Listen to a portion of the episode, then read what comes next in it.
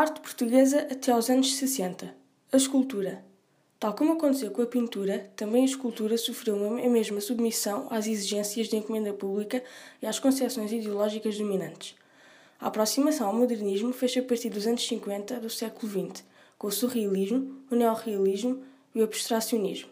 Dentre os escultores deste período salientam-se Francisco Franco, que desenvolveu o expressionismo e a monumentalidade, Diogo Macedo, que foi um escultor feição clássica, Canto da Maia, que foi o mais original, Leopoldo de Almeida, autor do Padrão dos Descobrimentos, cuja estética é de recorte nacionalista, Salvador Barata, escultor de um realismo simbólico e expressionista, marcado também pela obra de Rodin.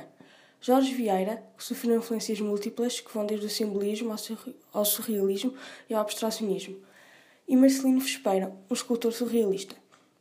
A arquitetura. Entre 1905 e 1960, a arquitetura viveu tendências artísticas múltiplas e, por vezes, contraditórias. Uma delas foi foi uma delas foi a formulação da Casa Portuguesa que simbolizava os valores tradicionais tão defendidos pelo arquiteto Raul Lino. Uma outra tendência foi a que perseguiu a arquitetura e a decoração oitocentistas, sobretudo em Lisboa e Porto. Concretizou-se em prédios de arrendamento de cerca de seis andares com fachadas monótonas cobertas a azulejos com decorações arte novas. Com decoração arte nova, e as traseiras feitas em ferro e vidro com pretensões a copiar os luxos dos seus congêneres estrangeiros. Manifestou-se também em bairros sociais e operários, como as Ilhas Operárias do Porto e as vilas e pátios populares de Lisboa. Arquitetos de renome foram Adães Bermudes, Marcos da Silva e Ventura Terra, que foram autores de anos liceus, maternidades, bancos, armazéns e teatros. Outra tendência foi a do modernismo, que se baseou em influências francesas, italianas e alemãs,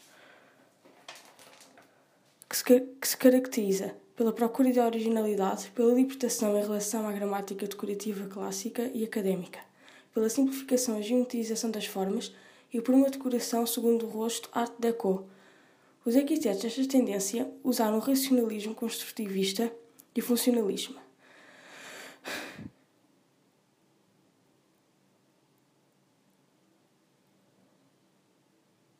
Os arquitetos desta tendência usaram o racionalismo construtivista e funcionalismo.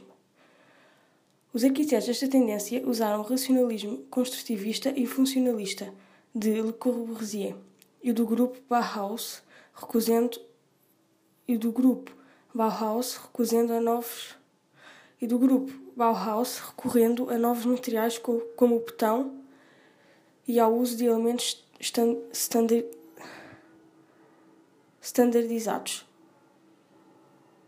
Cassiano Branco fez inúmeras obras em Lisboa, no Porto e em Angola, e o complexo de Portugal dos Pequenitos, em Coimbra. Paralelamente, houve uma arquitetura nacional lançada pelo Estado e baseada no ideário artístico e político defendido por António Ferro. Esta arquitetura utilizou tecnologias da arquitetura modernista, submetidas às doutrinas e símbolos historicistas, classizantes e regionalistas. Construiu equipamentos sociais e prédios de renda, utilizando formas monumentais, austeras, simétricas, com vocabulário clássico, de modo a incutir o sentido da autoridade e de ordem. Os exemplos mais importantes encontram-se em Cristino da Silva, Pardal Monteiro, Carlos Ramos, Jorge Segurado, em Lisboa, e Rogério de Azevedo, no Porto. Após o fim da Segunda Guerra Mundial, os arquitetos organizaram-se e fizeram a contestação ao regime por meio das suas associações realizou-se o primeiro Congresso Nacional dos Arquitetos, em 1948, e questionou-se o estilo internacional.